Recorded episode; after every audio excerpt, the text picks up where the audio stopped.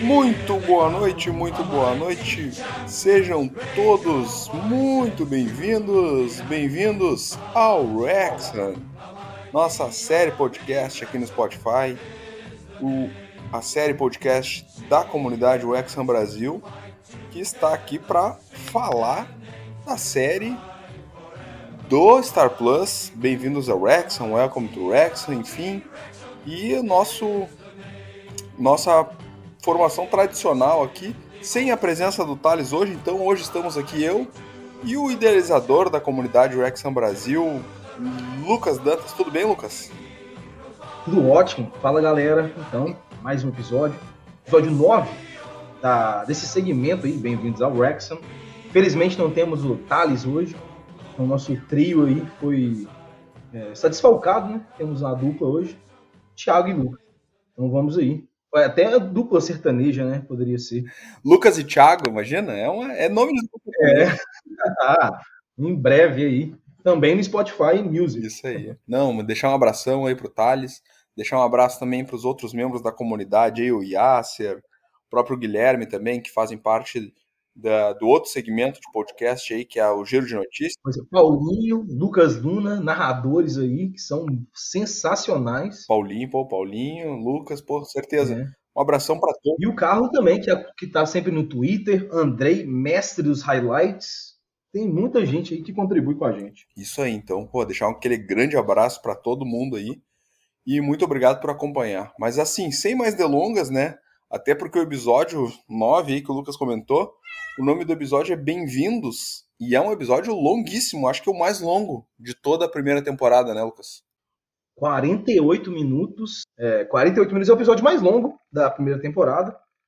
E que mostra aí, né? Um fim de semana, parece uma semana, né? Que, que Ryan Reynolds e Rob passam em Wrexham pela primeira vez então eles se apresentam para torcedores, eles assistem a partida e vamos aí falar sobre esse episódio aí, né, Thiago? Isso aí, né? Então a gente lembra bem que no último episódio eles foram ao seu primeiro jogo como visitantes, né?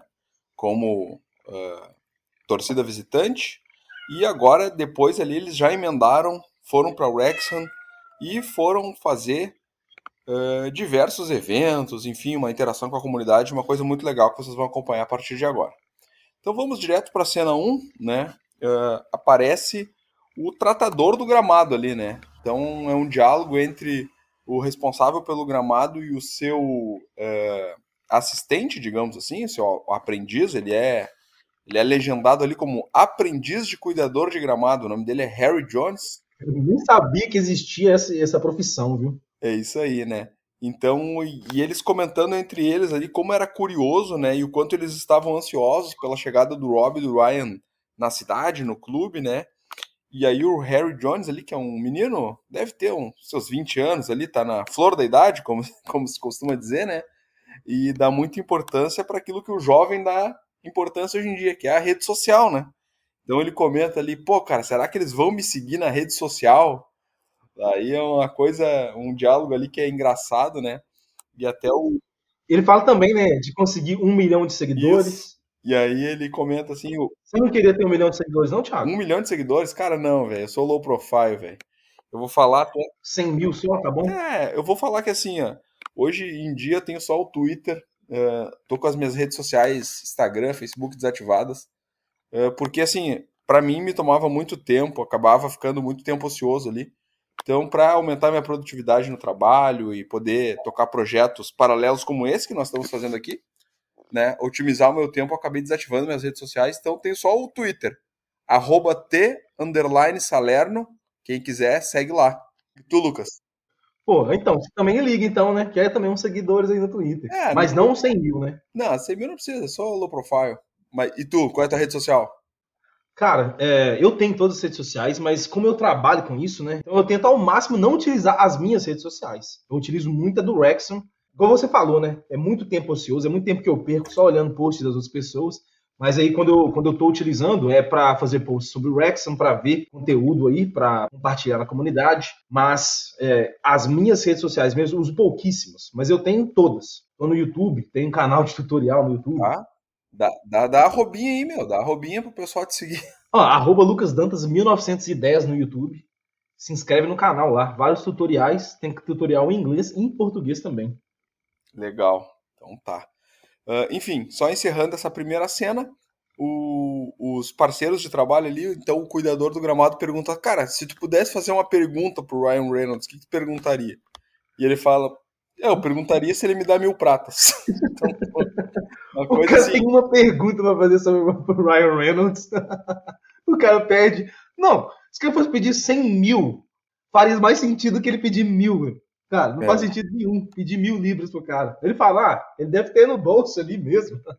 Enfim, é, é que o jovem, né? O jovem, eu sempre digo, o jovem ele tem que acabar, né? Porque o jovem não faz nada que preste, não pensa nada que preste. Essa instituição com... tem que falir, né, o jovem. é, mas com o tempo as pessoas vão amadurecendo e vão criando outros hábitos, outras prioridades e assim por diante. Vamos lá então, a cena 2, Arrow the Turf, uma cena que é muito legal, né, cara? Que é o Wayne Jones uh, mostrando ali uh, uma parede customizada, né? Uma ideia bem legal que ele trouxe para dentro do bar dele ali, do, do pub dele. E falando que surgiu uma ideia, né, dos, dos torcedores contribuírem com um valor simbólico ali e tal, e deixar seu nome registrado naquelas paredes históricas ali do The Turf, onde foi fundado o Wrexham, e de certa forma fazer parte da história, né, Lucas? É, o The Turf é, é um símbolo, né, muito, muito significativo na história do Wrexham, né? E pelo que eu entendi ali, ó, cada pessoa ia ter o próprio tijolo dela, né, naquela parede. Talvez por falta de espaço, até alguns tijolos ali tenham mais de uma assinatura, mas eu acho que esse que era o objetivo ali principal. E, é. cara, demais, né? Tem, tem um bar, tem vários bares né, no Brasil todo que tem isso. Mas tinha tem, tinha um bar que eu ia é, em Austin, Texas, que tinha fotos de famosos que já passaram por lá. Então, é, quando a galera vai lá, sempre tira foto naquele mural lá, a pessoa é, quer ver quem já esteve lá. É, então isso é sensacional, né? É mais uma atração aí pro, pro The Turf, trazendo aí mais história para essa série. Verdade. É, deve, é uma ação bem, bem curiosa, bem interessante. E, e aí, falando de nomes em tijolo e coisa assim, uh, a gente até comentou uh, num episódio anterior lá sobre o nome em cadeira no estádio, né? E eu esqueci de comentar que Uh, por exemplo, aqui no time que eu torço, no Inter, na reforma do Beira Rio, eles fizeram uma ação semelhante a essa que o Wayne Jones fez. Tu pagava um valor para contribuir com a obra e tu ficava com o teu nome eternizado num tijolo na parte externa do estádio, ali no entorno do estádio, com o teu nome, com uma placa de metal. E eu fiz parte disso, tal, é bem legal. Tipo, tu, teoricamente teu nome vai ficar lá no estádio para sempre, né? Claro que aquela placa com o tempo vai se desgastando e tal, mas eu acredito que elas vão ser revitalizadas com o tempo, enfim. Uh... Se eu for no Beira Rio, eu consigo achar o seu tijolo lá? Consegue achar o meu tijolo lá no Beira Rio. Isso mesmo. Quando eu estiver no Beira Rio, eu já vou providenciar essa foto aí. Uma tá, mais que, tá mais que convidado. Pintar em Porto Tudo Alegre. Embora seja então, corintiano. Vamos né? também. Vou assistir o Inter e a gente toma uma. É, embora seja corintiano, e corintiano geralmente não é muito bem-vindo no Beira Rio. Por histórias que vocês devem conhecer. Enfim. é, é, essa pintura, uh, enfim, ela tinha os nomes dos torcedores e tinha uma homenagem, né? Muito bonita, muito legal que o Andy Jones fez, com uma pintura customizada do Deadpool e da série, né? It's Always Sunny in Philadelphia. E ele quis demonstrar com aquela pintura o quanto ele queria honrar aqueles novos proprietários, aquelas pessoas, e, e, assim, ele dá um depoimento que, cara, demonstra que ele tá muito grato, né, cara? Porque, assim, uh, eu imagino que a vida das pessoas que. Uh, as pessoas que têm a vida girando em torno do Wrexham e o Wayne Jones, acho que é uma das principais pessoas, porque o bar dele é um bar diretamente uh, correlacionado com o Wrexham.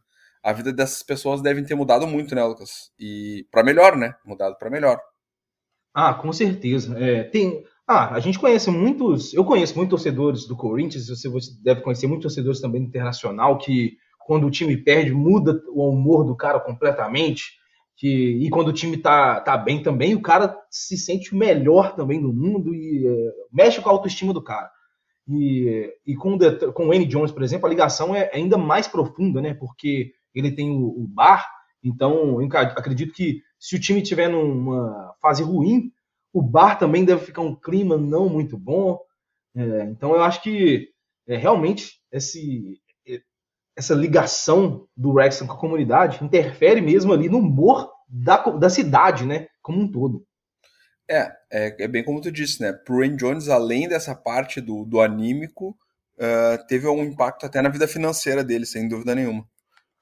Uh, a próxima cena é aí assim, ó, vai começar o dia de atividades do, dos proprietários em Wrexham, né? Então aparece um cronograma ali com todos os horários de todas as programações que eles tinham agendado para aquele dia, e é bastante coisa. Vocês vão ver aqui que a gente vai citar uma por uma. Não vamos entrar no detalhe de cada uma, porque realmente, como o Lucas disse, 48 minutos, se a gente for se alongar para falar detalhadamente de cada coisa, vai ficar um pouquinho longo, então nós vamos, vamos tentar focar no que é mais importante, né? Uh, primeira atividade é a chegada deles, de fato, no race course ali, e ali eles já são abordados por um torcedor que pergunta, cara, o que, que vocês estão achando do time? O que, vocês acharam do time ontem e tal, não sei o quê. E, e eles respondem, cara, fiquei empolgado e tal, né? Mas, tipo, ele não tá muito animado, assim, é, talvez, não sei se porque era muito cedo, ou porque realmente ele não ficou tão animado, porque o jogo anterior realmente não foi tão bom, né? É, até porque eles saíram com a teve, teve um momento ali bom, né? Que, que deu um indício que o Wrexham é, poderia é. tirar forças de, de onde não tem com empate, uhum. né, com um jogador a menos, mas o resultado foi uma derrota e o time já não estava bem colocado na tabela, né? Então esse, esse sentimento de empolgação foi temporário. Teve é. aquela empolgação ali durante, uh, durante aquele empate, depois veio o gol no fim, aí o balde de água fria. É. E aí, na sequência, aparece uma cena deles dentro do estádio, né?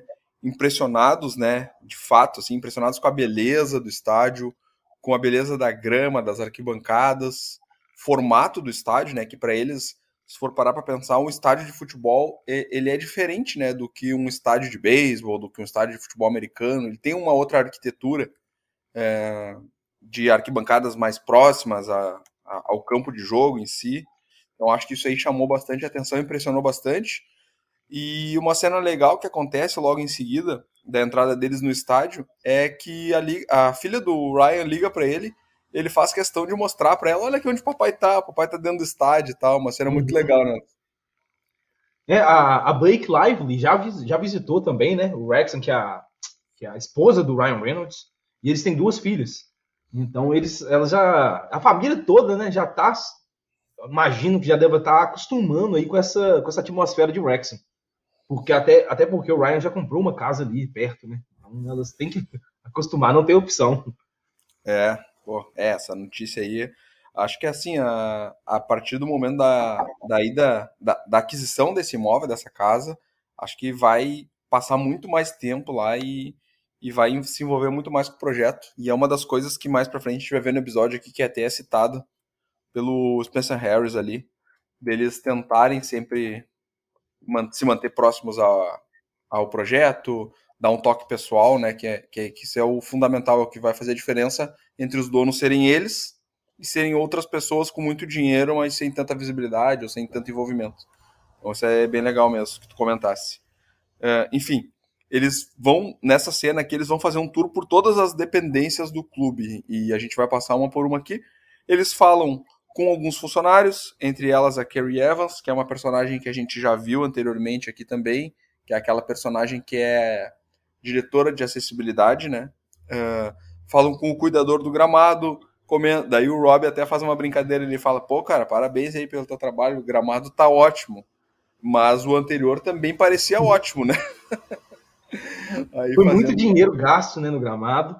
É. E eu acho que aparentemente, a gente vendo aquele episódio onde eles fazem a troca do gramado, até parecia mesmo a mesma coisa, só que na, na prática é outra, né?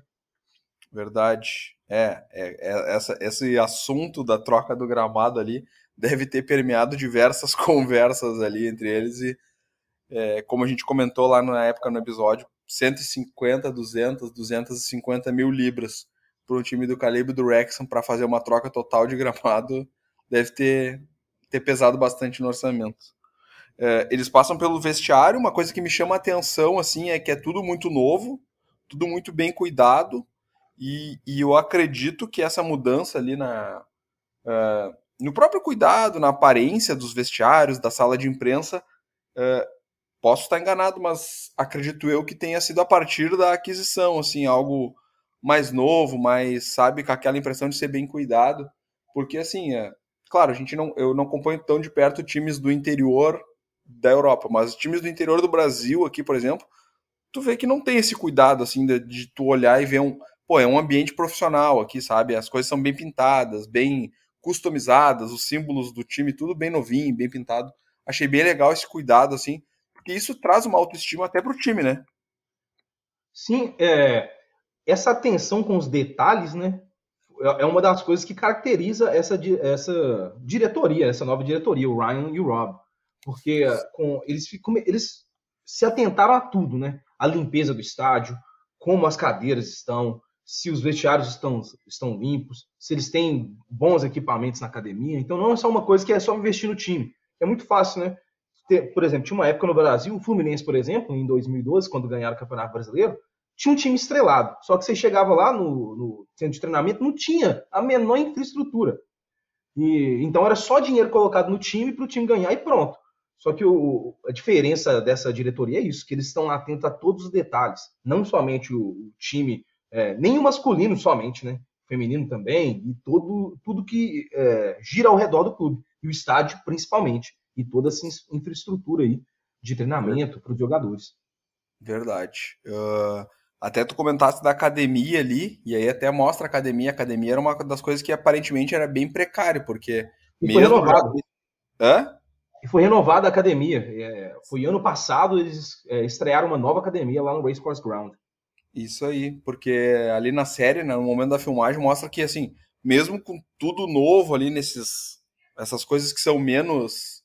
É, dão menos trabalho, da, né, a parte da academia ainda estava é, em reforma, né, no momento da, da filmagem ali e tal. E aí, como o Lucas comentou, já foi, já foi reformado e inaugurado. A gente falou sobre o gramado, né, nos episódios anteriores, que é uma coisa que, quando você faz certo, ninguém vai elogiar. A infraestrutura é a mesma coisa no Brasil se elogia porque era, um, era uma coisa fora da, da curva, né? Ter estrutura era uma coisa, era um, era um diferencial no Brasil. Mas na Europa, ter estrutura é o básico, é o mínimo que você pode ter para alcançar o sucesso. Verdade. E uma cena que me chama bastante atenção é que nesse tour pelas dependências do estádio, o Sean Hervey mostra um lugar onde eles estão construindo um pub em anexo ao estádio ali, né? E aí, a primeira pergunta que o Ryan faz é: e o Wayne Jones, o que, que ele pensa sobre isso? Então, tu para e pensa assim, pô, o Wayne Jones é um cara que, pô, tô tendo um contato com o cara, o cara, né, de certa forma tá participando da série, fez o link com a torcida, com a gente e tal. E assim, a gente tá construindo uma coisa que pode ser que impacte no negócio dele. Qual a visão dele sobre isso? Eu achei muito interessante ele ter perguntado. E aí o Sean Harvey, ah, deu uma volta assim, mas ele falou uma coisa que faz sentido. Ele falou: não, cara, teoricamente, as pessoas não vão deixar de, de frequentar o pub dele, pelo contrário, elas vão lá, vão ficar lá, fazer um aquece, depois elas vão entrar no estádio mais cedo, com mais calma. Isso impacta na própria experiência do torcedor que vai vir ao jogo, tanto para quem vai uhum. entrar no estádio, quanto para quem deixar para entrar na última hora também vai ter menos fila. Então, uma coisa bem legal, né, Lucas? Sim, eu acho que o The Turf ele tem tanta importância, né? tem um significado tão grande ali para a comunidade, para o estádio ali, para aquela rotina né, de dia de, de jogo. A gente gosta de manter aquela mesma rotina, de estacionar no lugar, ir num bar, tomar aquela cerveja, ir para o estádio na certa hora, num certo lugar. Então, é, eu acho que não seria impactado, não. Mas realmente isso chama atenção que, que eles tiveram esse cuidado de perguntar, né? Qualquer outra administração simplesmente faria e depois colocaria só um anúncio lá aberto. E pensaria no lucro, né? Porque, bem ou mal, um bar em anexo ao estádio, sendo de propriedade do Wrexham, vai gerar um, um certo lucro pro Wrexham. Então ele pensou, ah, beleza, tipo, é uma fonte de receita. É, enfim, é, eles e daí, a hora que eles saem dessa parte ali onde está mostrando a obra do, do pub em anexo, é, aparecem uns torcedores cantando, tipo, num portão do estádio, e eles cantando a música do Declan Swance ali e tenho a impressão de que é a primeira vez que eles ouviram a música, assim, porque eles param para ouvir, acham engraçado. É muito legal também essa cena ali, né, Lucas? É, acho que foi a primeira vez que eles escutaram, é, talvez presencialmente, né? Eles já, já devem ter ouvido assim antes, Sim. mas ali com a galera cantando, direcionando para eles, né?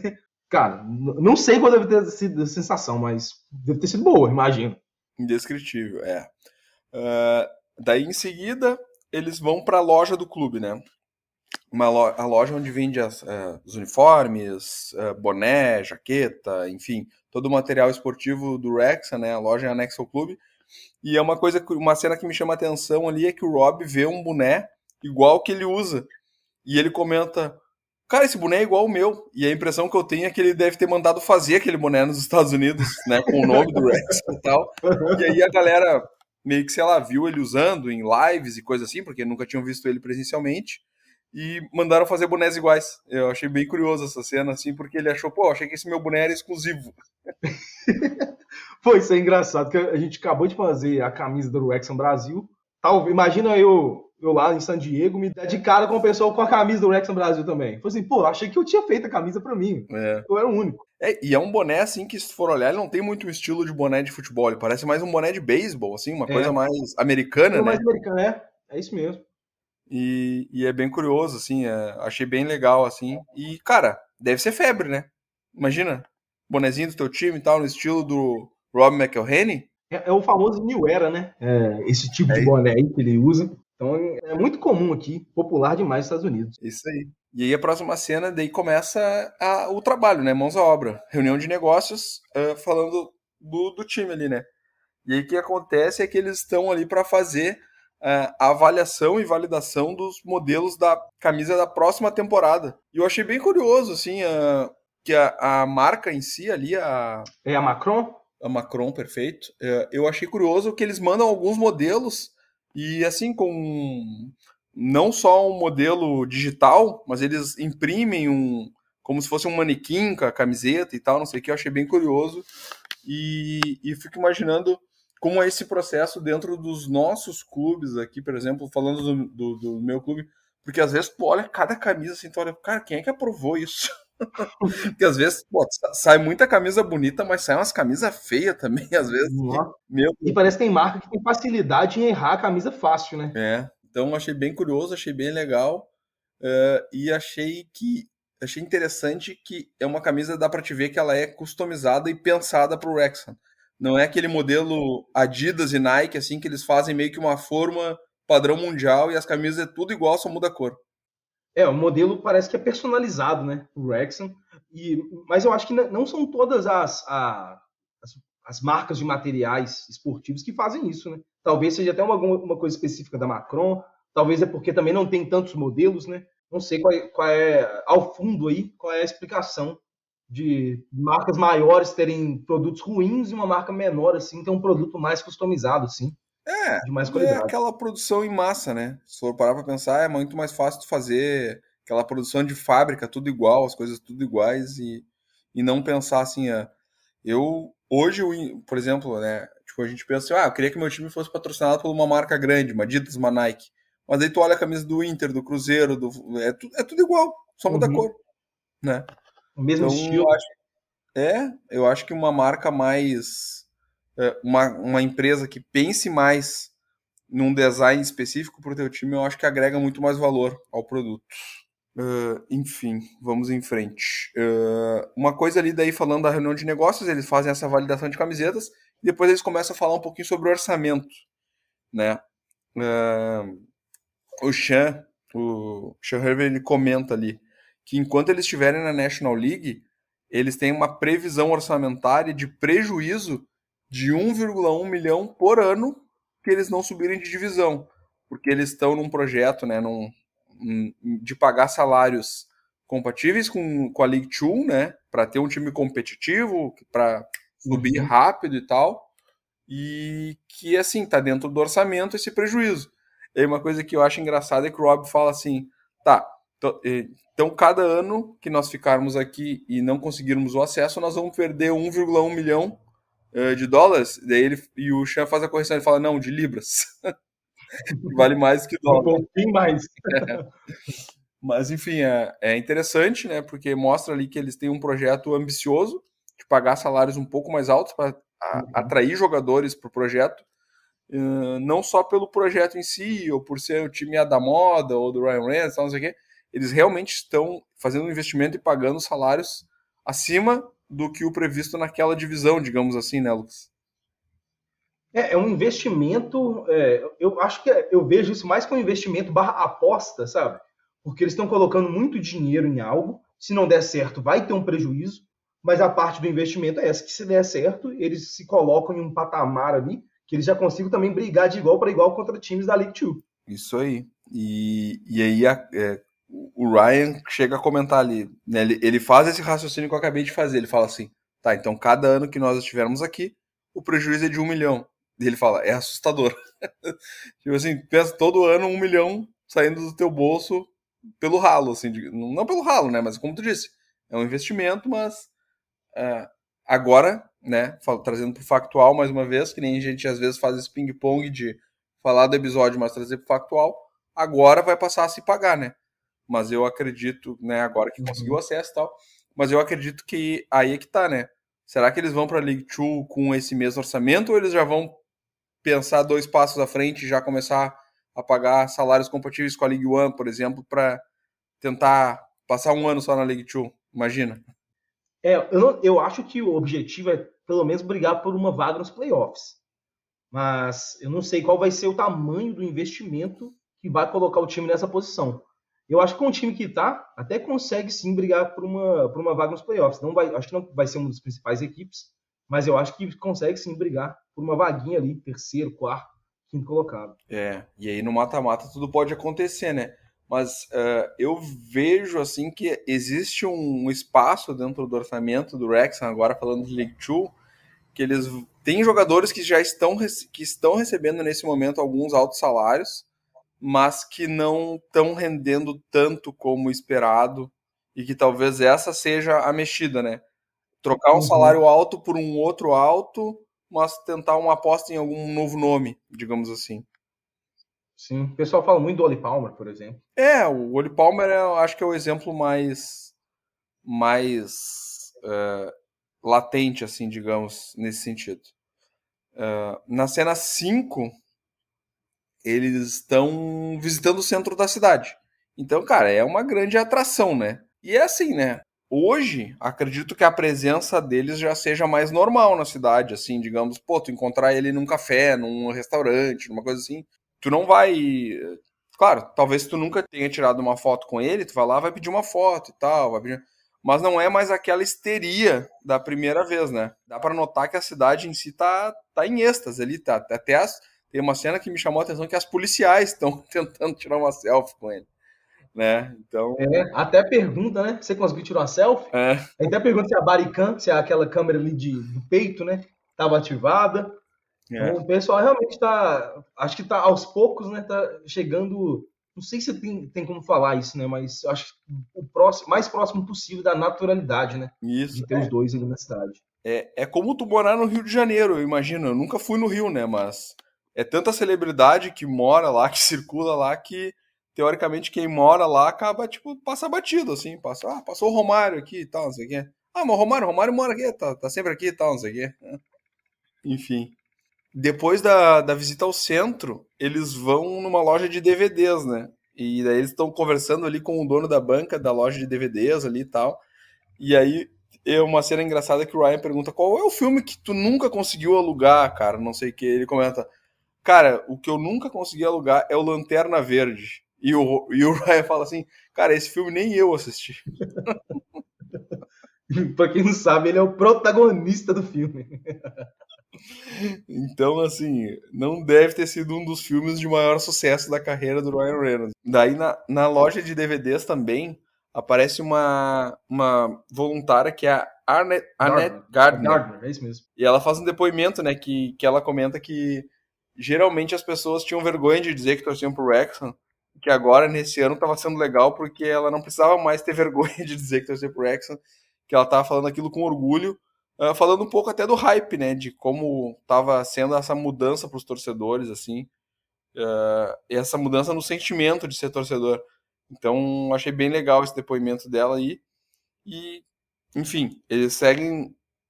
Segue aquela euforia do centro, quando eles saem da loja de DVDs, continua aquela ah, autógrafo, foto, não sei o quê. Tem tanto, tanto assédio que eles autografam até a roupinha de um cachorro. Cara, tem cara, eles autografaram rompendo um cachorro. Teve um cara que pediu pra eles autografarem o, a lataria do carro. Então é, é, é loucura, né, Lucas?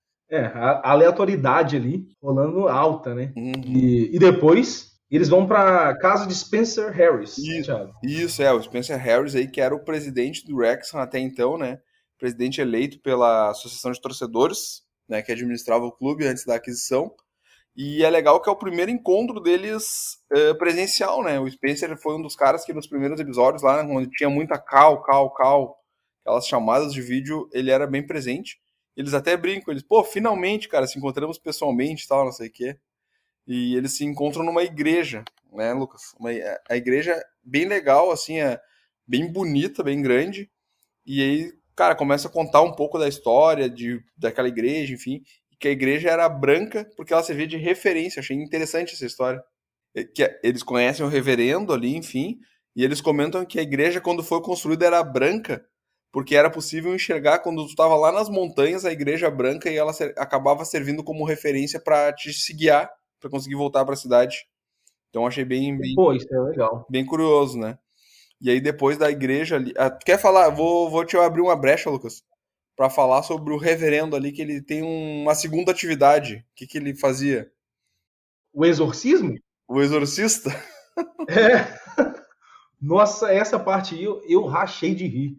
Quando o Ryan com, é, conversa com ele, né? Tipo assim, do nada eles apresentam assim, ah, e além disso eu também sou. Ele fala, no áudio original, ele fala Ghostbuster. É, não, é exato. É. E aí o Ryan fala assim: será que eu poderia te apresentar para minha filha? É, mano, muito engraçado, assim, é, é humor aleatório, né? Tipo, imagina o cara tem a profissão de ser exorcista, ser um caçador de fantasmas, uma coisa muito... Não, detalhe, perguntou para ele, né, qual foi a, o último exorcismo que você fez? Aí ele fala, ah, duas semanas atrás, ah, ele fez um trabalho numa casa, que ele falou. É, é a casa mal assombrada deve ser. Isso. A próxima cena, daí eles vão ter uma conversa mais particular com o Spencer, enfim, o Spencer leva eles na casa deles, uma casa, pô, achei muito bonita a casa dele. Uma casa toda de pedra por fora, assim, num terreno grande, amplo. Pô, cara, tipo, casa dos sonhos, assim, muito legal mesmo. E aí o Ryan, né, eles, na verdade o objetivo deles ali, claro, conhecer o Spencer pessoalmente, tal, não sei o quê, mas o grande obje objetivo deles ali é trocar ideia, trocar experiência, porque eles estavam se, se é, eles estavam, digamos que numa situação onde eles estavam ouvindo coisas de todos os lados, né? Eles comentam ali, cara, todo mundo tem uma opinião para dar, uhum. né? E, e, mais as redes sociais. Então, assim, todo mundo que nos encontra pessoalmente tem uma opinião para dar, e até as próprias redes sociais, todo mundo sempre tem uma opinião também. Então, como, é, como foi para ti lidar com essa pressão? Pra, tipo, eles meio que tentar pegar a experiência mesmo dele, né, Lucas? Que administrou o clube anteriormente. Pois é, é porque ah, até há pouco tempo atrás, nessa série, né? o envolvimento que eles tinham era todo remotamente, né? Eles nunca o tiveram lá presencialmente, nunca tiveram essa, é, essa experiência aí pessoal de estar lá na comunidade. Então, para eles é tudo novo. Então, eles estão lá mesmo, é muito mais para ouvir as pessoas do que falar do que eles, é, do que eles estão fazendo. É, e, e, inclusive, nesse episódio, eles até dão espaço para outros torcedores também fazerem perguntas para eles. Sim. É, é, é legal porque, assim, é, ao mesmo tempo que eles ficam, entre aspas, confusos ali na, naquela de, pô, todo mundo tem uma opinião para dar, tu nota que de algumas pessoas eles querem ouvir, entendeu? De entender de, tá, beleza, mas tu acha isso, mas por quê? Como isso impacta e tal. Isso é uma coisa que eu achei bem legal. E tem uma coisa que eles comentam ali, né? Que daí o Spencer deixa, digamos assim, não, cara. Assim, se eu pudesse entre, falando aí agora que a gente comentou, fez o link ali com a, com a compra da mansão. Uh, o Spencer, ele fala assim: se eu pudesse te dar um conselho, o principal conselho seria, cara, tenta sempre ser a cara do time, tenta sempre ser a voz do time, comunicar, né? Uh, não, não começar a tratar isso como algo protocolar uhum. ou algo no sentido de, tá, beleza, é só mais um projeto que eu estou envolvido. Tenta dar um tom de pessoalidade. E eu acho que isso eles ouviram lá na época e eles estão seguindo uh, a risca, assim, né, Lucas? Tu nota que o envolvimento deles é bem alto com o projeto. Sim, é, a, além do profissional apenas, né? Porque muita gente trata o emprego como se fosse, tipo assim, só você bate o cartão, entra, e aí você sai de lá, você não pensa mais nisso. Só que não é o caso deles, né? Então, é, manter esse toque pessoal é importantíssimo no futebol. É, tem até alguns exemplos para dar, por exemplo, o Leicester, em, em, algumas partidas, os torcedores chegam lá e tem um, um bilhetinho para eles, com talvez um voucher para uma bebida, um chá, um bolo, qualquer coisa que seja. O, importante nem é o que está sendo oferecido, mas o gesto, sabe? E tem algumas equipes também, na, até na, na, na National League, que é fora do futebol profissional, eu estou tentando lembrar qual é o nome da, da equipe, eu não consigo lembrar agora, mas foi um jogo fora de casa, então tem aquele número ali certo né, de torcedores que conseguiram ingresso, 300 torcedores, por exemplo, e aí para cada torcedor, quando os caras chegaram lá, tinha um voucher em cada cadeira, com um vale chá. É, na Inglaterra, muito famoso, né, tomar chá, então eles tinham lá esse voucher. Então, esse uhum. toque pessoal é importante demais, fideliza muito as pessoas e mostra, né, o, o torcedor tem a, a, esse sentimento de que ele, ele é importante para o clube. Verdade. Pô, tu comentasse aí do Leicester aí, cara. Uh, o Leicester ele foi adquirido, né, há um tempo atrás também. E eu me lembrei agora quando tu comentou da comoção que foi quando morreu o proprietário do uhum. Leicester, né, cara? O cara morreu num acidente trágico de, de helicóptero no, na saída de um jogo ou na chegada. Não foi na, acho que foi na saída de um jogo, assim. Ele foi acompanhar um jogo do Leicester e aí terminou o jogo, pegou o helicóptero para decolar e voltar a fazer suas atividades, né? Típico de milionário, assim, né? Foi lá, quase localmente. E aí o, o, helicóptero caiu e tal, e, cara, foi uma comoção, assim, na, na comunidade do Leicester e, e o impacto na torcida. E dá para notar que o Leicester já não é mais o mesmo, né? É isso que eu ia falar então, agora. E desde então o Rex nunca mais foi o mesmo. Eles conseguiram aquela temporada épica, né, em 2015, com o título da Premier League, uhum. contra todas as chances. E depois, é, até teve, teve, tiveram alguns lampejos ali, né? Porque ainda tinha aquela base daquela equipe vencedora, mas rapidamente a equipe se desfez e não conseguiu, conseguiram manter ali aquele é, o trabalho sendo desenvolvido e fortalecer a equipe. Não. Parece que perdeu o propósito, né? Perdeu a alma, né? Então, cara, é, esse toque pessoal do, do envolvimento é, é, fundamental e é uma coisa que a gente não nota, por exemplo, né, falando de times com donos no PSG. Exatamente. Tu nota que é uma coisa muito artificial, muito, sabe? Muito plástico. E assim, é. Então, cara, eu achei esse conselho do Spencer Harris muito bom e, e acho que eles estão seguindo muito a risca e tá dando muito certo até então. Então, bem legal. Uh, a próxima cena not, na, é uma cena que, que é muito rápida e tal, mas que eles vão numa competi uma competição, não, num treino de futebol de cadeira de rodas, né? Uma, uma atividade que está sendo puxada ali também pela Kate, né? A nossa diretora lá de acessibilidade, e ela comenta que ela estudou muito sobre o tema, sobre o assunto, sobre o esporte, para poder implementar aquilo na, no, na realidade do Wrexham e que eles estavam formando dentro do Wrexham o primeiro time do país de Gales do futebol de cadeira de rodas e, pô, atitude sensacional, né? Não tem muito o que falar, assim, não vamos entrar no detalhe, até porque a gente nem tem lugar de fala para isso, não tem propriedade, mas, mais uma vez, é aquilo que a gente fala, né? Do, do cuidado e de quanto a Kate agrega pro, pro projeto e pra marca, o Rex, enfim. Só vou deixar tu explanar aí, Lucas, mas é, é isso, né? Não tem muito o que falar mais, mas é sensacional, assim, a, a, a iniciativa. Sim, isso que eu queria cara, dizer. legal demais. É... E começa assim, né? É o primeiro time, talvez não, não vai ter assim, um campeonato oficial, mas começa assim, tem o primeiro time, depois vai ter o segundo. Quando vê tem 10, aí já começa a fazer uma liga já. Mas é bom demais ver que eles estão fazendo essa iniciativa e sendo pioneiros aí no futebol de cadeira de rodas no país de Gales. E me chamou a atenção a quantidade, né, de pessoas tipo, que praticam o esporte que, tipo, quantidade de cadeirantes dispostos e tal. Pô, achei bem legal mesmo. Uh, a cena 11, aí começa o porre, né? Eles começam tomando uma cerveja no pub com torcedores, torcedores normais ali, pessoas que talvez, sei lá, não sei como foi divulgada essa ação, mas pessoas que estavam ali para tomar uma cervejinha com eles, falar um pouco sobre o que estavam achando e tal. Aí um torcedor mais antigo, assim, comenta, pô, tô gostando que, pô, voltou o respeito para a língua galesa. Então, eu não sei como é que era antes, mas a gente nota que no projeto do Ryan e do Rob tem uma, uma preocupação muito grande em se comunicar também em galês, né? Então tu vê que são, como tu disse anteriormente ali, detalhes que fazem toda a diferença para aquele torcedor mais antigo, né? A gente já comentou também naquele episódio que falava da introdução a Gales, de como a língua galesa está caindo em desuso e tal, não sei o quê. Mas a ideia do Rob do Ryan é justamente resgatar isso e, e trazer essa identificação. Então, é, foi um dos comentários que o torcedor fez, né? Aí um, uma, a tradutora que está ali com eles, porque acredito que. Não sei, né? Por que, que eles levaram a tradutora, enfim. Mas vai que tem a gente ali que estava naquele momento que só falasse galês, não falasse inglês, pode ser por isso que ela está, estivesse lá. E ela comenta que o Rob está aprendendo a falar galês, né? Então, bem legal também essa, essa colocação ali.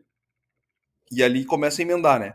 Aí depois dessa nessa interação com os torcedores, tomando uma cervejinha, que não é uma cervejinha, não era nem um pint, eram uns copos, aquele estilo alemão, assim, aqueles copos grandes. Então não era nem pint, os caras estavam por ficar bêbado mesmo, né?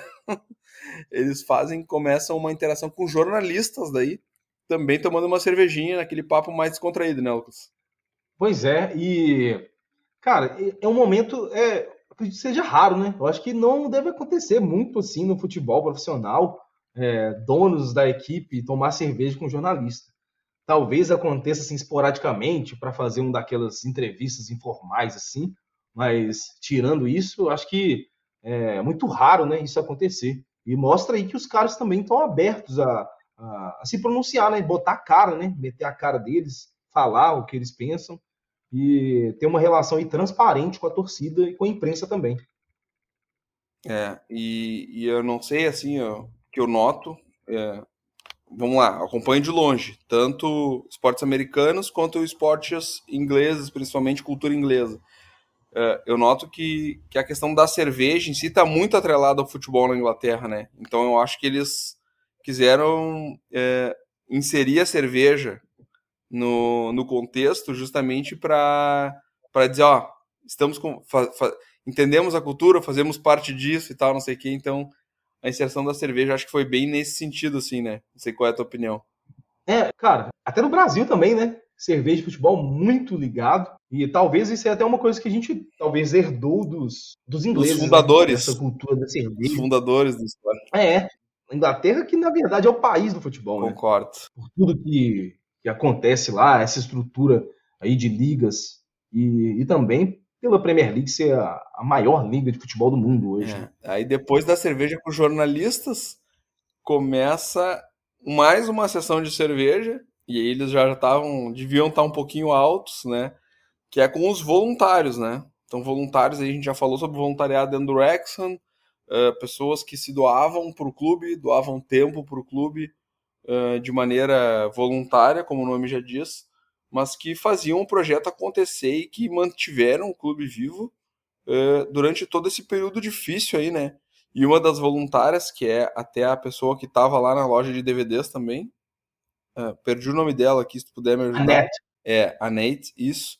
Ela comenta que, que ela não tá feliz. Ela fala assim: não, eu não tô muito satisfeita, eu acho que o Sean Hervey não é a pessoa certa para estar tá ocupando o cargo de CEO, porque ele não se importa com o clube, não se importa. Não, desculpa, ela não fala clube. Ela fala assim, ó, ela não se, ele não se importa com os funcionários e nem com os torcedores. Ele só visa o lucro. Ah, mas tem que ter um cara com essa visão também, né?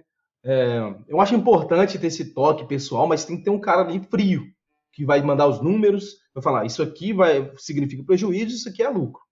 E aí, talvez o clube não vai é colocar, vai fazer a decisão que vai maximizar os lucros, mas em alguma naquele, naquele de 0 a 10, né, naquela escala ali, ela tem que colocar ali o objetivo visando pelo menos o mínimo de lucro para o clube continuar sendo saudável. Sim, cara, não existe assim, ó, eu entendo todo mundo que romantiza o futebol, que fala que, né, que, que briga e milita até contra essa elitização que o futebol está passando em todas as esferas, não é só no Brasil, é no mundo todo.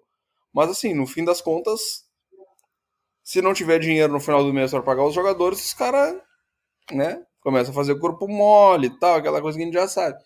Então, cara, Precisa ter alguém, como o Lucas disse, que pensa no lucro. Mas o que eu achei interessante dessa conversa é que eles se mostram muito interessados na opinião dela, né? Falam, tá, mas beleza, mas então assim, se tu tivesse oportunidade de tomar uma decisão, o que tu faria de diferente e tal, não sei o quê. Então entra naquela questão de ouvir a opinião de, das pessoas que já eram envolvidas com clubes antes da aquisição, é, mas a visão dela, assim, o que dá para perceber é que ela tem aquela visão muito romântica, né? De que o futebol, enfim, é um entretenimento, não precisa gerar lucro, não precisa nada. Mas com esse pensamento, o pessoal tá há 13 anos na quinta divisão, né? Não, é, é porque também tem que pensar, né? É, um cara que já esteve na Premier League, já esteve na mesa da Premier League para tomar decisão. E achar um cara com essas qualificações e um cara que ainda seja igual o que os torcedores querem, vai ser impossível achar. É, não tem Eu como. acho que em relação à competência, não tem o que discutir com o Sean Harvey. Falar que ele não liga para a torcida, falar que não liga para os funcionários, talvez é até um conceito até subjetivo, né? Porque talvez está falando sobre, ah, eu, eu ligo para isso, ele não liga para isso. Talvez por causa disso ela pensa que, que o cara não ligue para para torcida ou então para os funcionários. E na verdade, Mas assim, né? Tem, tem coisas que tem que ser tomadas é. friamente. E né? na verdade, assim, se for parar para pensar e olhar na prática, eh, não sei como era antes, mas sob a administração deles, pô, o cara disponibiliza ônibus para a torcida ir em jogo fora de casa, assumindo um prejuízo para isso e tal, não sei o quê. Então, não, não casa muito o discurso, né? Se for parar para analisar no frio do. Talvez ela tivesse uma insatisfação pessoal ali, ou de alguma, alguma coisa, alguma atitude dele que impactou diretamente no, no trabalho dela. Imagino que possa ter sido isso. Uh, a próxima cena, daí, pô, os caras continuam bebendo, e aí eles chegaram lá na para tomar a saideira, né? Que daí foram pro The Turf, daí. Eles estavam em um outro bar, não, não sei porquê. Mas quando eles chegam no The Turf é uma festa, né? O Wayne Jones. Parece uma festa surpresa, né? É, o Wayne Jones e o Shaw Winter estão ali entre outros torcedores mais seletos, digamos assim. E, cara, na, o que eu, que eu tenho, assim, de que, que eu, minha visão que ficou dessa cena, para mim é a melhor cena do episódio. Então, tipo, eu imagino eu num bar tomando uma cerveja, sei lá, com o treinador do meu time, com o presidente do meu time e tal, não sei o quê. Então, muito legal, na minha opinião. E eu tive aquela impressão de que eles estavam ali meio que preparando para dar um fogo nos caras mesmo, né, Lucas? tipo uma intervenção, né? Aí chega o Robbie Ryan e eles ele, rapidamente começa. Eles se, se, apresentam, né? Se apresentam, é. prazer de conhecer, e rapidamente começa aquela roda ali e cada um começa a dar opinião.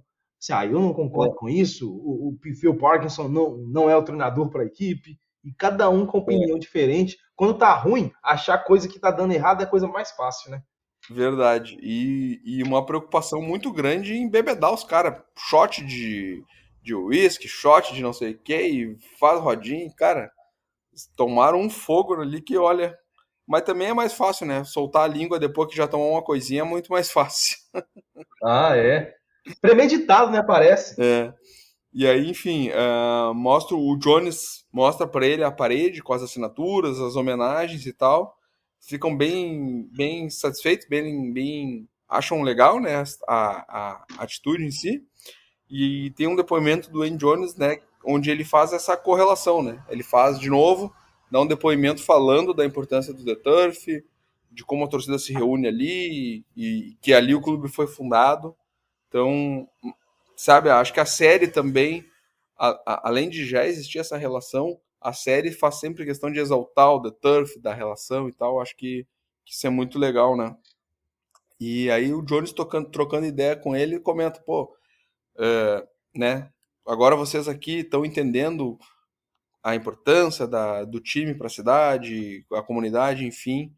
E eles falam que sim e que isso é uma responsabilidade a mais, né?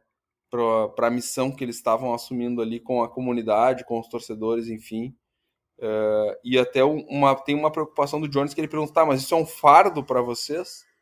E eles falam, não, não é um fardo, é uma responsabilidade a mais. Isso traz um outro nível de responsabilidade, né, Lucas? Uhum. É diferente, né? É, esses termos, né? Um fardo é uma coisa que, que é mais ou menos contra a sua vontade, né? Você tem que fazer aquilo e você tem que fazer e porque tem. Agora uma responsabilidade a mais, eles estão trazendo ali para eles que foi uma decisão que eles fizeram, né? Então eles têm, é, eles têm conhecimento disso e vão tentar fazer da melhor forma possível.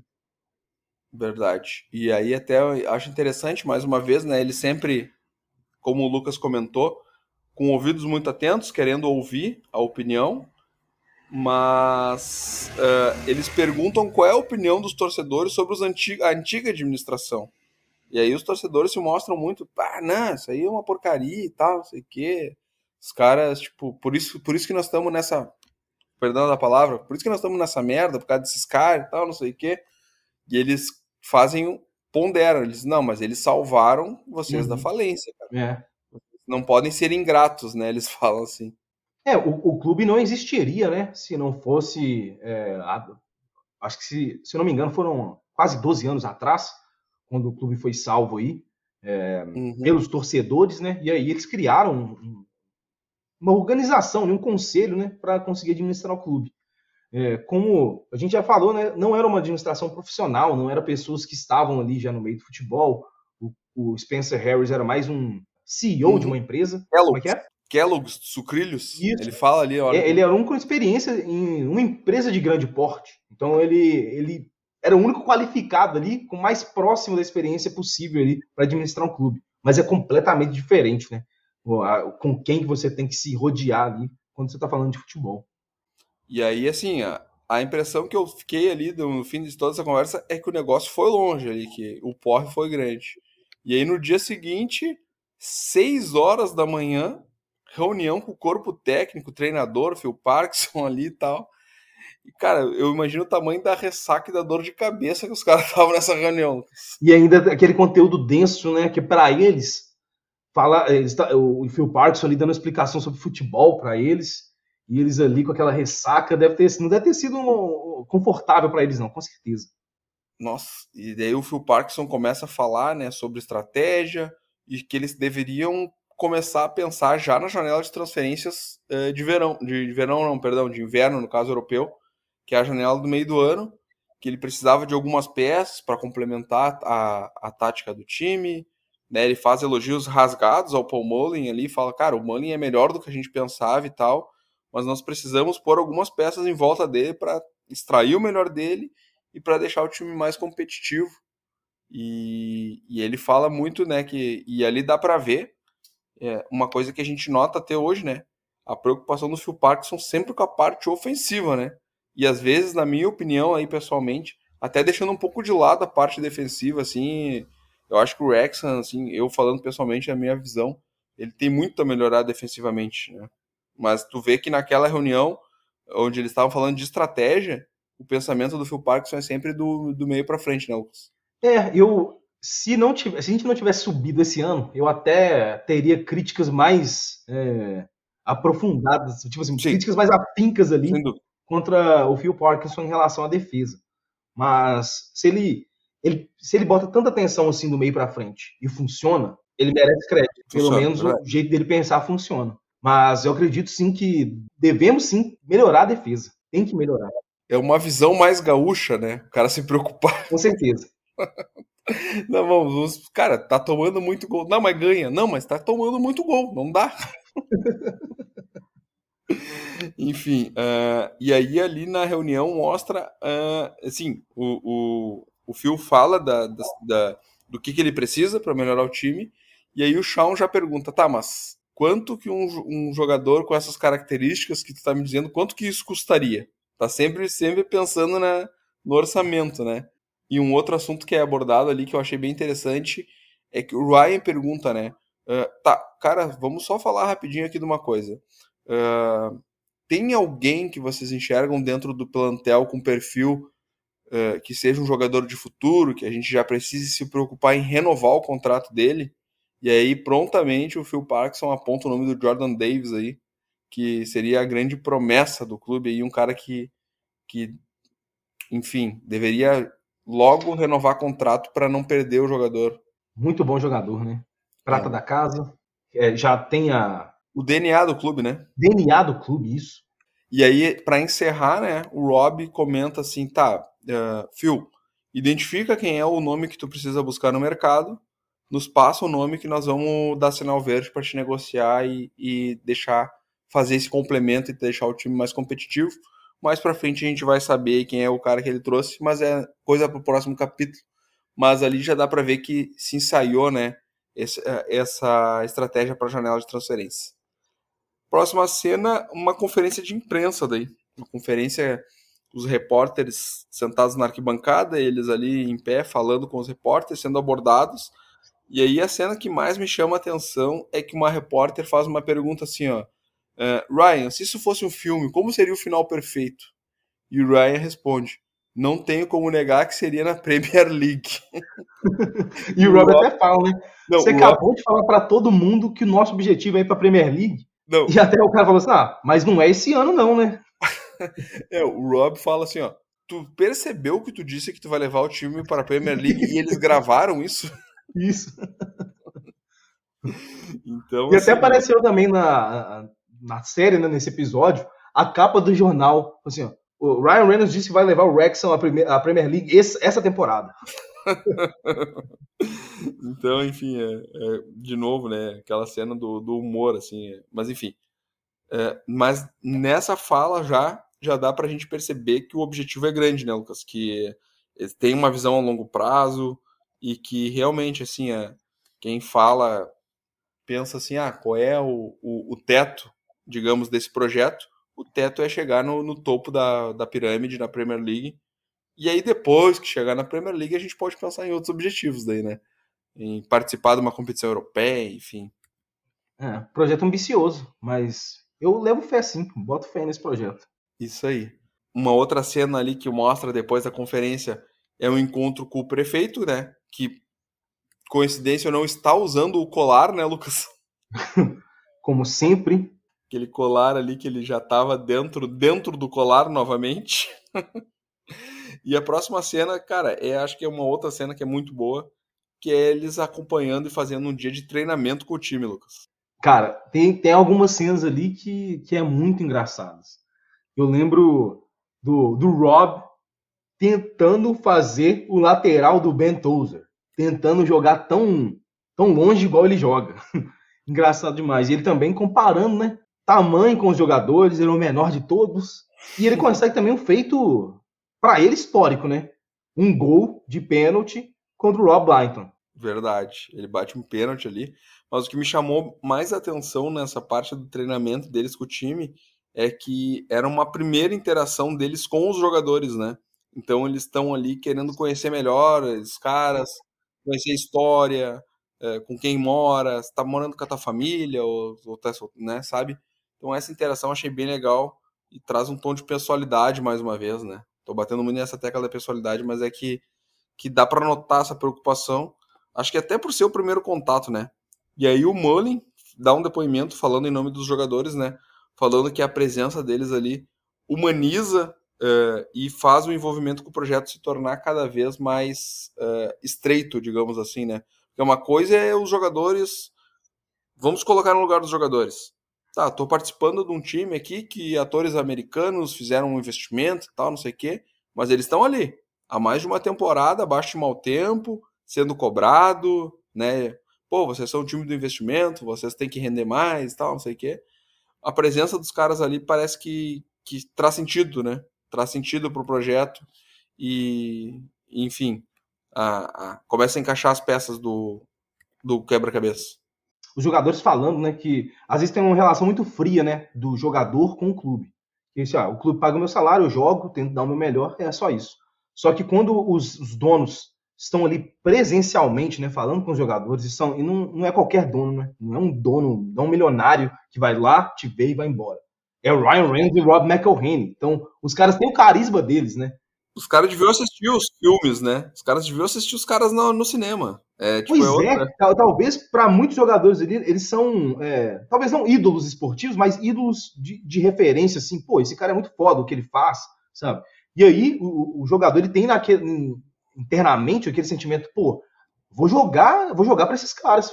Para quem joga pelada, às vezes quando você pega um time e fala assim, pô, eu gosto demais desses caras aqui, ó, eu vou dar o máximo, ou então você uma empresa onde você onde você está trabalhando com pessoas que você gosta muito, você tenta dar o máximo. Eu acho que é mais ou menos esse sentimento que os jogadores ali estavam tentando transmitir, né? falando assim, cara, eu, eu gosto demais desse cara, eu vou dar o meu máximo para esse cara estar tá orgulhoso de mim. Isso aí. É, após o treinamento, né, eles são chamados para uma conversa ali privada, particular, onde eles recebem a notícia que o Paul Mullen vai estar tá suspenso no próximo jogo porque uh, houve um erro de identificação do jogador que deveria ter sido expulso no último jogo. Então foi expulso, na verdade, o Osana, né, como a gente comentou no episódio anterior, mas quem o jogador que participou da jogada em si, que o árbitro identificou como faltosa e passível de, de expulsão, era nada mais, nada menos que o Paul Mullen, né? E é curioso isso, né? Pois é, flagrado no vídeo, né? Então a National League ele tem o próprio o STJD, né, da National League, que foi, foi para o vídeo fazer esse, esse julgamento. O, o Rosana ele tinha sido expulso é, talvez o que eles julgaram né, injustamente, ele não estava envolvido na jogada. E, e aí o Paul Mullen, ele, ele sofre a punição no lugar do, do Rosana. E até o, o, o Rob pergunta, né? Mas eles podem fazer isso? Eu falo, podem. Que esporte estranho, hein? É, pois é. E aí, cara, eles ficam muito frustrados, né? Porque é o primeiro jogo dos caras no race course, uh, o jogador que eles despenderam o maior valor, um maior investimento e tal, eles não vão poder acabar não podendo ver o cara jogar em loco ao vivo. É um balde de água fria, né? Porque talvez é, se tem alguma coisa ali, ó, que eles estavam pensando, não, vai ser muito bom ver isso, porque o time não estava na melhor fase, né? Tava no meio de tabela, tava numa sequência negativa. Então eles estavam ali, não, vou assistir o Paul Mullen jogar no Racecourse Ground, lotado, vai ser bom demais. Só que aí não tem Paul Mullen. Pois é, né? E aí o Rob até comenta, né? Pô, muito obrigado por estragar o meu dia. A próxima cena é um torcedor mirim, né, jogando um videogame ali, o nome dele é Sam Helton. Eu acho que já apareceu num episódio anterior, se eu não me engano. Sim, e, apareceu. É, e mostra um pôster, né, no quarto dele, um pôster do Deadpool, né, e ele comentando assim, é, assim como o Liverpool tem o Jürgen Klopp, o Wrexham agora tem o Deadpool. E ninguém consegue vencer o do Deadpool. Eu não entendi muita comparação que ele fez ali, né? Jurgen Klopp com o Deadpool, mas ah, é cara, isso, se tem sentido para ele, tá bom. Vamos, vamos falar um pouquinho rapidamente do Liverpool. Assim, pô, o Liverpool é top 2 maiores times da Inglaterra, junto com o Manchester United. Uhum. Na época, era o Liverpool era o melhor time do mundo, né? Na, nessa temporada aí. É. E, e perdeu para o Real Madrid a final da Champions League. Sim. Mas, assim, uh, historicamente, o Liverpool é um time top 2 da Inglaterra, mas antes da chegada do Klopp, cara, eles viviam uma fase desgraçada, né? Nossa, era horrível. Ser eliminado em Europa League, tudo. Teve, teve aquela temporada com. Era, era o David Moyes que era, que era o treinador? Na escorregada do. Não, não, não, não. O David Moyes é do Everton. Era o. Pô, era um jogador histórico do Liverpool, que era o treinador, cara. Esqueci o nome dele agora. Eu tô tentando lembrar quem era o treinador, mas aquela mas temporada do Soares estava lá também, que Isso. teve aquele escorregão do Gerrard que causou a perda do título pro Liverpool, do Liverpool. É, bom, não vou lembrar. Posso até pesquisar aqui, mas enfim, não vou lembrar agora de cabeça. Até sou bom de memória, mas agora não, não vai sair. Mas enfim, uh, então, na cabeça do menino, pô, o Jürgen Klopp fez essa mudança toda no Liverpool e no meu time, quem vai fazer essa mudança é o Deadpool. Então, e, e assim, é, o que ele comenta é assim: ó, ninguém consegue ganhar do Deadpool. Porque se tu for ver os filmes do Deadpool, os caras dão tiro, jogam bomba. Hum. Acontece tudo. É um super-herói, né? Ele nunca morre. É, ninguém é. consegue ganhar dele. então, enfim, é, é, na cabeça do menino, o Rexon, a partir do momento da, é, da entrada do Deadpool no time, passa a ser um time invencível. Uh, tá louco. Enfim. É, entrevista. A próxima cena daí é uma entrevista de novo com os torcedores, então, né, pô, mais uma vez, os caras ouvindo comunidade, ouvindo a torcida, ouvindo todo o contexto de Wrexham. E aí aparece o Sam Helton ali, daí, é, inscrito no, no estádio para fazer essa pergunta. E pergunta pro Ryan qual é a relação, né? Pá, o que, que vocês levaram vocês a comprar o Wrexham ou, ou se né, entrar nesse projeto, que eu acho que é uma curiosidade justa e é uma curiosidade de todo mundo, né? Acho que todo mundo tava, queria saber isso, assim, né? Mas uma criança talvez tenha essa inocência de perguntar, né? É, que é uma coisa mais. talvez um adulto ele quer saber, ele quer ter essa mesma pergunta, mas ele não sabe como formular. Pensa, pô, como é que uhum. eu não vou, ser, não vou ser indelicado e tal? Pô, a criança vai na pureza, ele tá, por que, que vocês pegaram? Por que, que vocês chegaram aqui? E o Ryan dá uma resposta bem protocolar, assim, dizendo, ah, pô, o, o esporte é sobre contar histórias, o Wrexham tem muita história e tal, né? A gente vê uma margem de crescimento grande e tal. E o Sam Helton fala assim: ah, é, eu e meu pai achávamos que era porque o Deadpool é vermelho e o Rex é vermelho.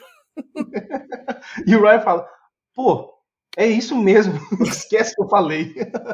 Cara, se para ele faz sentido, ok, né? Melhor que seja assim. É. Essa, essa reunião foi muito mais aberta, né, do que dos outros encontros que eles tiveram, né, até então. Então foi uma reunião mesmo aberta para vários torcedores. Imagino que devam ser torcedores sócios, né? É, para ter é, porque não, não lota o estádio todo. Então não é uma apresentação para todos os torcedores. Então é um número limitado de pessoas ali. Imagino que sejam talvez torcedores que, que é, eram parte da associação né, de torcedores que gerenciavam o clube, talvez torcedores que contribuem de alguma forma com o clube, funcionários também. Então tem, não foi para todos os torcedores, foi um grupo ali seleto Verdade. de pessoas. E tem um outro torcedor que pergunta, né, que ele fala assim, cara, eu vi um post teu numa rede social uh, comentando de como está sendo a tua relação com o futebol e tal, não sei o quê, que é um esporte apaixonante, que nos faz sofrer e nos faz feliz, que é um turbilhão de emoções e tal. E o Ryan comenta: ah, não, porra, postei isso mesmo e, cara, eu tô viciado nesse sentimento. É uma coisa nova para mim, mas que, tipo assim, não consigo mais viver sem. Basicamente isso que ele quis dizer, né, Lu? É, a gente vai acompanhando, né, essa, esse aprofundamento, né, dos dois no futebol, dos sentimentos, né, o jogo contra o Notts County. Eles foram a loucura no estádio, então eles ainda estão talvez se acostumando aí com a adrenalina que o futebol proporciona, né? Ainda mais sendo dono do clube. É. E aí depois, logo em seguida, ali aparece uma cena onde o Humphrey, né, que é um personagem importantíssimo no contexto, fala sobre, ele dá um depoimento, né, falando que o Ryan Reynolds, e aí só fazendo esse fechamento, né, de todas essas ações que eles fizeram para ouvir uh, as pessoas, né, ele fala, ele dá um depoimento dizendo que eles estão aprendendo muito, que para eles está sendo bem enriquecedor, né, porque literalmente eles têm muito a aprender ainda sobre o esporte, sobre como é ser dono de um time e sobre todo sobre futebol em si, né, Lucas? É, então assim, eles estão de ouvidos atentos para ouvir e falar menos, né? Nesse momento eles estão mais interessados em ouvir do que em falar. Uhum. É, é, muito interessante que mesmo sendo a profissão, né? Tipo assim, eles têm esse novo cargo agora, né? Que é ser diretor de um clube. Eles ainda conseguem ver a parte romântica também ao mesmo tempo, né?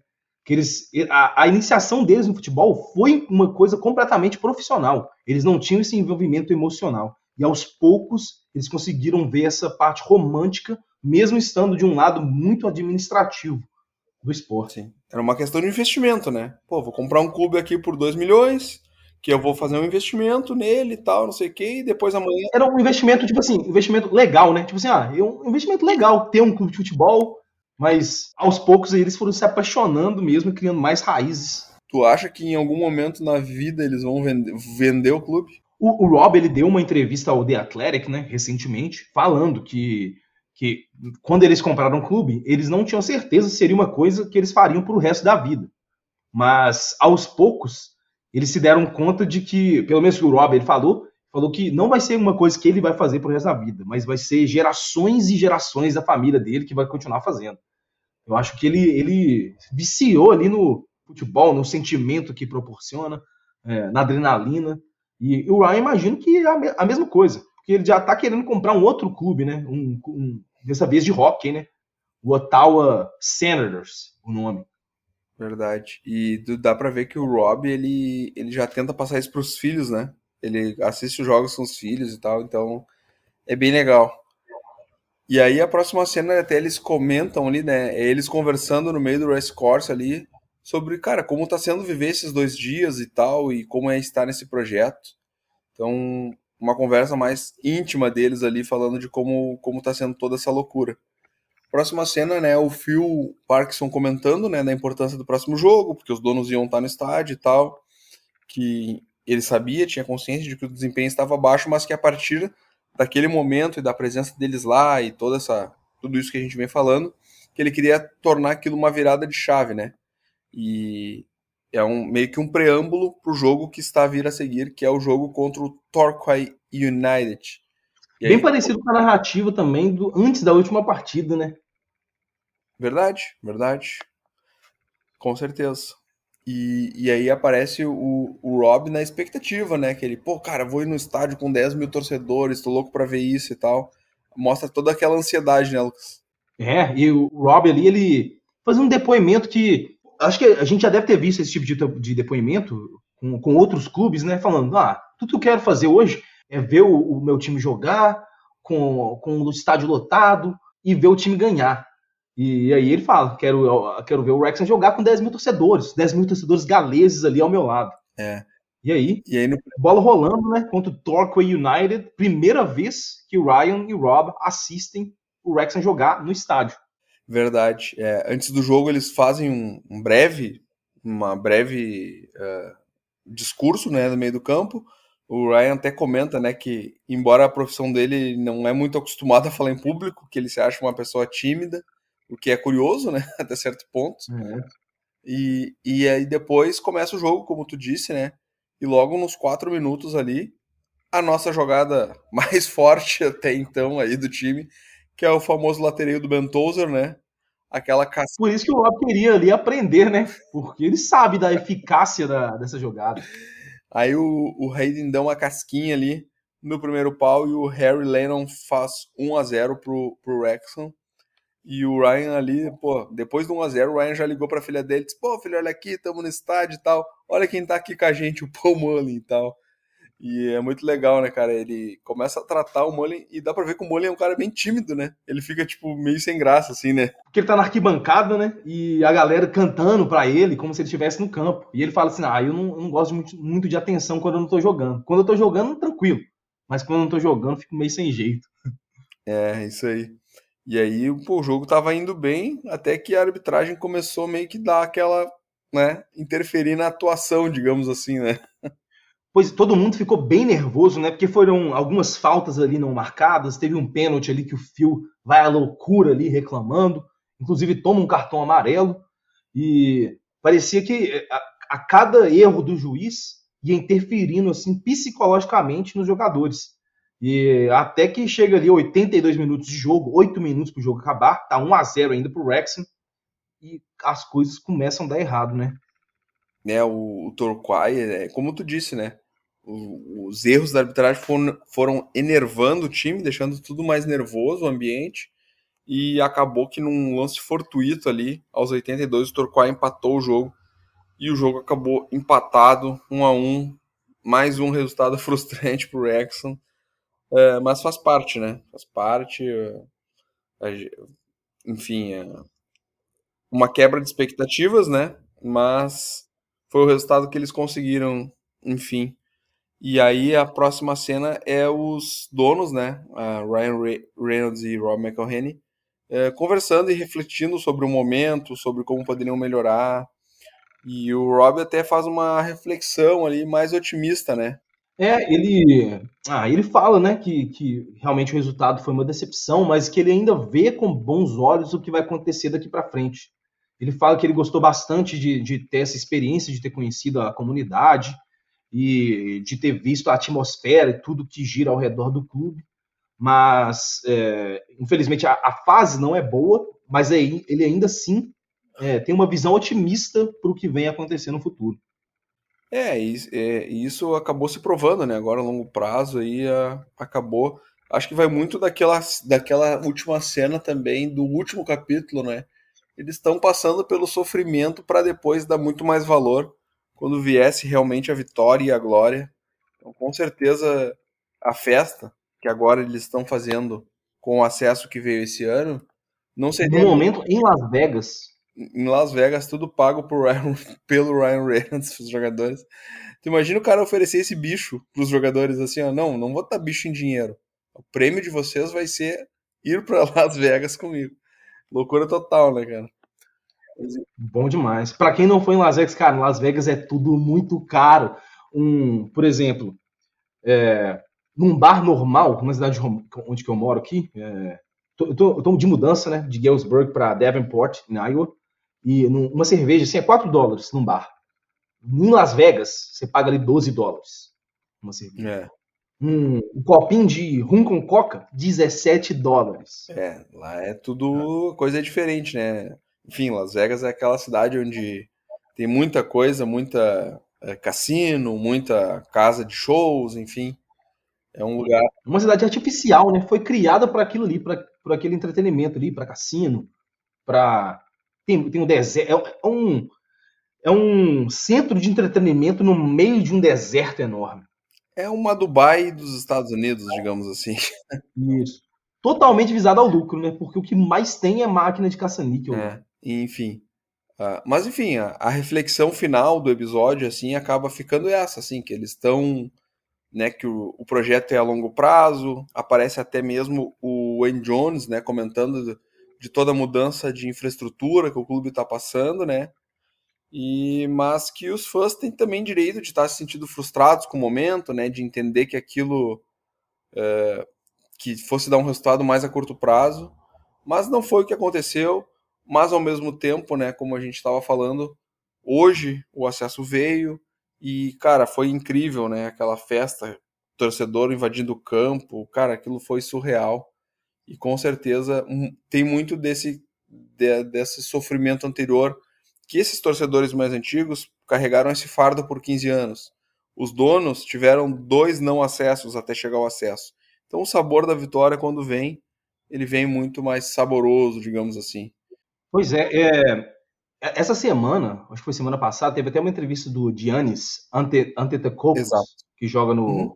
no Milwaukee Bucks, e aí teve uma, uma pergunta de um repórter, né? Perguntou: você considera essa, essa temporada um fiasco? E aí ele fala: pô, todo ano que você não tem uma promoção, você considera um fiasco? Porque ele fala da caminhada, né? Ele fala assim: toda temporada eu vejo como um passo em direção ao sucesso. É o processo. Então, toda temporada que eu não consigo o, um, título é um fiasco? Não pode ser assim. Michael Jordan, ele jogou, acho que foi 15 anos e ganhou 9. Então quer dizer que os outros 6 anos foram fiasco para ele? Não foi. E a mesma coisa, né? Eu acho que é o contrário. Eu acho que ele ganhou 6 e aí o Giannis pergunta. Isso, então isso. Ele, teve no... ele teve 9 anos de fiasco, então. Uhum, isso mesmo. É, corrigindo, foi isso. É, só troquei assim, os números. Mas é isso. E quando o trabalho é bem feito, você sente que o trabalho está sendo bem feito, mesmo que, a, que, as coisas não estejam dando certo naquela, naquela hora. E eu acho que é, é, é, isso que é o sentimento que eu, que eu tive com o Wrexham desde aquele começo, sabe? Assim, cara, não está dando certo agora, mas também não vai mudar de um dia para o outro. O trabalho está sendo feito, tem gente séria ali por trás, tem, tem uma pessoa ali que está monitorando, e, e, se quando, quando não dava certo, eles, os caras foram lá, compraram jogadores, trouxeram mais reforços, para ter certeza que, e o time ia cumprir o objetivo. Então, é, o, o, trabalho é longo, cara, e, e, acho que a gente, acho que no Brasil, né, acho principalmente, a gente tem que ter isso na consciência, que tem trabalho bom a longo prazo. Não adianta nada pensar só no curto prazo e não pensar em onde o time vai estar daqui a cinco anos. O mais importante é isso. É. Construir um caminho sustentável, né? Que você consiga melhorar ao, ao longo dos anos. Yeah. E a gente vai ter a oportunidade de acompanhar tudo isso muito de perto, né? E para acompanhar isso, né, então, episódio encerrado, né, vamos pegar esse, esse gancho e vamos falar da nossa comunidade, né, que é o Rexham Brasil, rexham.com.br.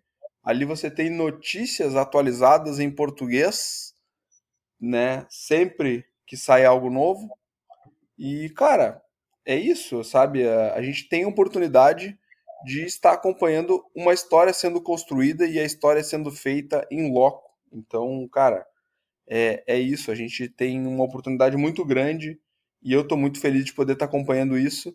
E acho que tu também, né, Lucas? Pois é, a gente está no começo de tudo, né? A gente está na National, a gente estava na National League, a gente está agora na primeira pontinha ali do futebol profissional inglês, da League Two. Então tem, tem muito ainda o que vai acontecer. E lógico, se você quer acompanhar o Wrexham, não tem outro jeito, cara é a Wrexham Brasil, a comunidade Wrexham Brasil. Porque a gente está? A gente está no Facebook, a gente está no Twitter, a gente está no Instagram, a gente está no TikTok, a gente está na Twitch. Temos dois canais no YouTube, onde tem conteúdo em português e inglês. E também nosso site oficial, wrexham.com.br. Então, é, a gente está tentando aproximar esse público brasileiro e que fala em português também ao redor do mundo, do Wrexham. Então, para continuar acompanhando o Wrexham, você aí que está querendo assistir o Wrexham na League 2, assim que a gente tiver novidades, a gente vai compartilhar no site, para você estar tá aí, podendo acompanhar o Wrexham com a gente e, e acompanhar essa jornada aí fantástica, a Premier League. Não sei quanto tempo vai durar, mas estou curtindo demais acompanhar cada passo aí do processo. Verdade, pô, fizemos um lindo trabalho nesse ano, sendo assim, sim, sem falsa modéstia. Cara, transmissão de jogos, tivemos inúmeras dificuldades, tivemos o canal cancelado, derrubado, né? derrubado, tivemos strike, tivemos, cara, muita coisa que aconteceu durante esse ano e esse processo também da comunidade, né? Não vejo. É como, pô, eu me lembro da conversa que eu tive com o Lucas no dia que a gente tomou, que o canal foi cancelado, eu falei, cara, que merda, meu, todo trabalho feito por água abaixo, e o Lucas disse, não, cara, é o processo, é isso aí, vamos começar de novo, já tem outro canal, sábado tem transmissão, e é isso. E, cara, a gente teve essa felicidade e o canal já tá, tá monetizado de novo já, né, Lucas? Tá quase monetizado já, porque a gente tá com strike. Então, assim que é. esse strike aí é, for expirado, a gente já consegue monetizar o canal.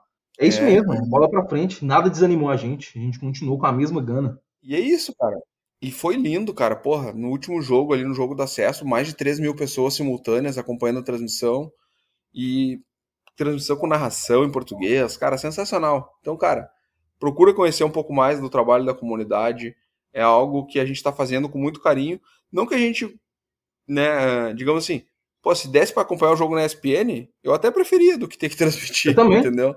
Né? Mas, é assim, a gente está oportunizando vocês que acompanham o trabalho da comunidade, acompanham os conteúdos, acompanham o podcast, a poder acompanhar esses jogos ao vivo e, cara, é um trabalho feito a muitas mãos, é, como o Lucas frisou lá no início, lá quando a gente fez aquela saudação. São muitas pessoas envolvidas nesse projeto e que fazem a comunidade Rexham Brasil crescer todos os dias. Lucas, para encerrar, sorteio, ainda tá valendo o sorteio daquela camiseta? O sorteio acaba dia 15 de maio, viu? Sorteio da camisa do Wrexham. E não é só uma camisa, né? São três, são três prêmios. Então, o primeiro prêmio é uma camisa oficial do Wrexham do, do ano da temporada 2010-2011. E é, o segundo prêmio é uma camisa que um dos membros da comunidade mandou fazer, uma customizada extra-oficial, né? não é oficial do clube. E, e o terceiro prêmio é um, é um pôster que eu comprei da loja Wrexham USA, uma loja do Wrexham nos Estados Unidos. E você pode colocar uma moldura e colocar na parede da sua casa. Um cartaz que faz alusão ao estádio Race Course Ground com o letreiro de, de, de Las Vegas, que é inclusive onde o Wrexham está agora. Talvez você pode até usar isso aí, ó, como história para você ter o cartaz. É, então é isso. Dia 15, no, não, cara, eu falei dia 15, mas é dia 13. Dia 13 de maio é o dia da final da National League, dos playoffs. Então a gente vai descobrir quem vai ser o outro time junto com o Wrexham que vai à League 2. E a gente também vai descobrir quem são os ganhadores dos prêmios aí, do sorteio da Wrexham Brasil, juntamente com o perfil Coleção do Carlos. Todas as regras estão nos posts da nossa comunidade, só entrar lá é, eu vou até dar um pin no post lá para quem acessar o perfil já consegue já ver essa, esse sorteio. E, e é isso, galera. Muito obrigado aí por vocês estarem escutando até agora. Uma hora e 28 minutos de episódio até agora. Talvez quando a gente editar vai dar um pouquinho menos. Mas é, muito obrigado por estar escutando até, até aqui. E até a próxima. É isso aí, pô, ficou longo pra caramba, mas é como a gente falou lá no início, ia ficar um pouquinho mais longo, porque era o episódio mais longo da temporada. Então, sem mais delongas, encerramos por aqui.